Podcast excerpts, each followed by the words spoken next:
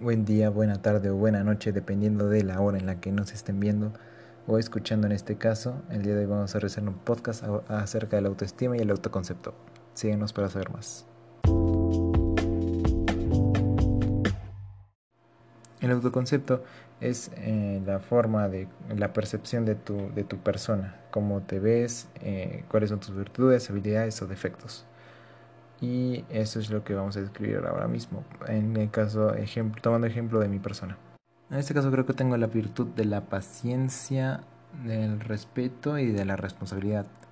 En cuanto a habilidades, tengo las habilidades para hacer eh, mis tareas correctamente en un buen tiempo. Eh, tengo habilidades para los deportes y para la música.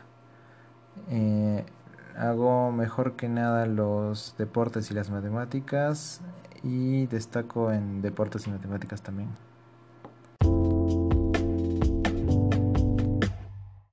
Me gustaría mejorar en todo en general, ya que no siento que estoy dando mi máximo, pero hago lo que puedo. En eso me gustaría mejorar. Y también podría ser en mejorar mis virtudes y dejar atrás mis defectos.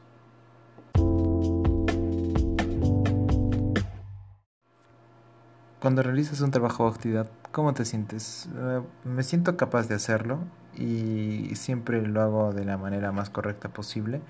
Y cuando no, cuando no puedo hacer algo, siempre consulto en algún otros lugares o a personas para que me den una sugerencia o recomendación.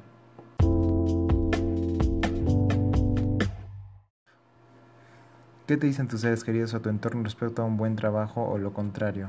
Mm, la verdad es que no he recibido muchos eh, consejos o, o algunas, eh, algunas recomendaciones, pero eh, lo que más me han dicho es que escoja lo que me guste y que si soy feliz haciendo lo que quiero, entonces seré más productivo y eficaz.